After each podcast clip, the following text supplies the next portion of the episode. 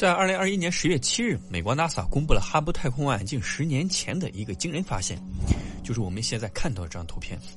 这张图片拍摄的是遥远太空中的各类星系，这些星系有大有小，形状各异。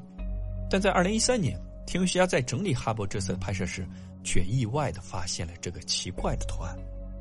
这个图案的形状好像一个矩形，这与我们平常看到的星系的形状有很大的不同。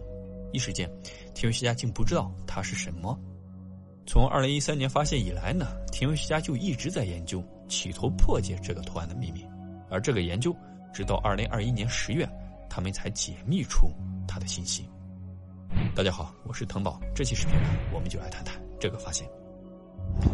在二零一三年，美国的天文学家汉密尔顿和他的同事在研究类星体这个宇宙最明亮的天体时，偶然的发现了这个具有奇怪图案的照片。照片中，我们看到这一个个发光的亮点呢，都是哈勃拍摄的一个个星系。这些星系基本也都是我们平常看到的具有扁平状的螺旋星系，以及一些巨大的椭圆星系。但唯独这个图案却不是这样普通的形状，它的形状很奇特，具有线条的纹路以及形似矩形的轮廓。这个形状，研究员以前从未见过，所以至于它是什么，研究员很是疑惑。而在进一步研究这个图案时，研究员惊奇的发现，这个图案绝不只是它的形状特殊，它好像具有镜像的结构，以及一个好像分身的存在。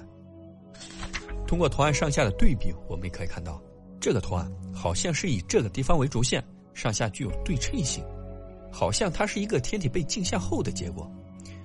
而当把这个镜像拆开，再进行单独的比对，研究员又发现了一个奇怪的现象，在这个图案的上方。存在一个与之相似的天体。这个上方的图案呢，除过镜像被拉长之外，它似乎有着和镜像相同的特征，好像是它被镜像了一样。基于这些发现呢，研究员则想到了爱因斯坦的一个理论——引力透镜现象。在一九一五年，爱因斯坦发表一篇有关引力的理论，即广义相对论。根据爱因斯坦的描述，引力其实只是时空被弯曲后的表象。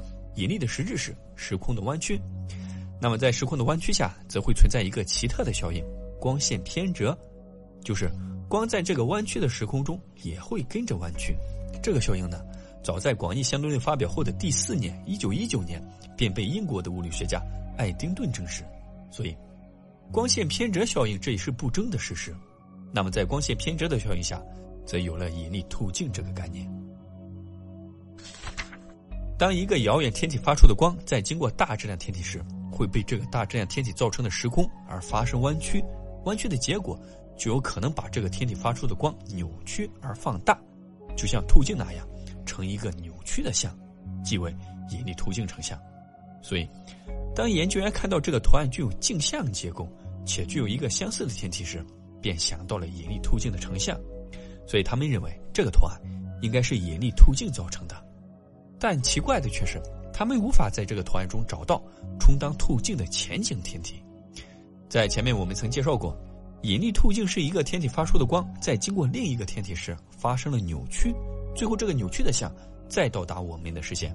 所以，引力透镜成像的话，必须要有三个物体：一是必须要有一个成像的天体，也就是发出光的背景天体；二还要有一个充当透镜的物体。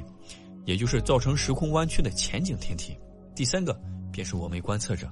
所以，依据这个条件，我们观测到的引力透镜成像，往往都会看到成像天体以及充当透镜的前景天体。比如，哈勃拍摄的这张爱因斯坦环，中间那个发光的亮点，便是充当透镜的前景天体，而外围的圆环便是被扭曲的成像天体。还有这个爱因斯坦十字，我们都可以看到成像天体以及充当透镜的天体。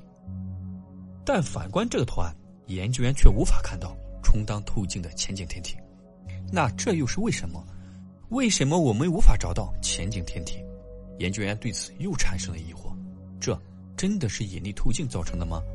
对此，研究员又利用了夏威夷的凯克天文台测算了这个镜像图案以及上方天体的距离和光谱的数据，企图验证它们是不是同一天体。而观测的结果显示。不管是他们的红移值还是光谱数据，都表明他们应该就是同一天体。而这样的话，这应该就是引力途径所致。但为何不见前景的途径天体呢？研究员猜测，这可能是暗物质所为。暗物质是一种我们无法观测到的物质，我们看不见它，但却能用引力感知它的存在。而存在引力，则说明它也可以产生引力途径现象。所以，研究员又寻求了基隆数字巡天的帮助。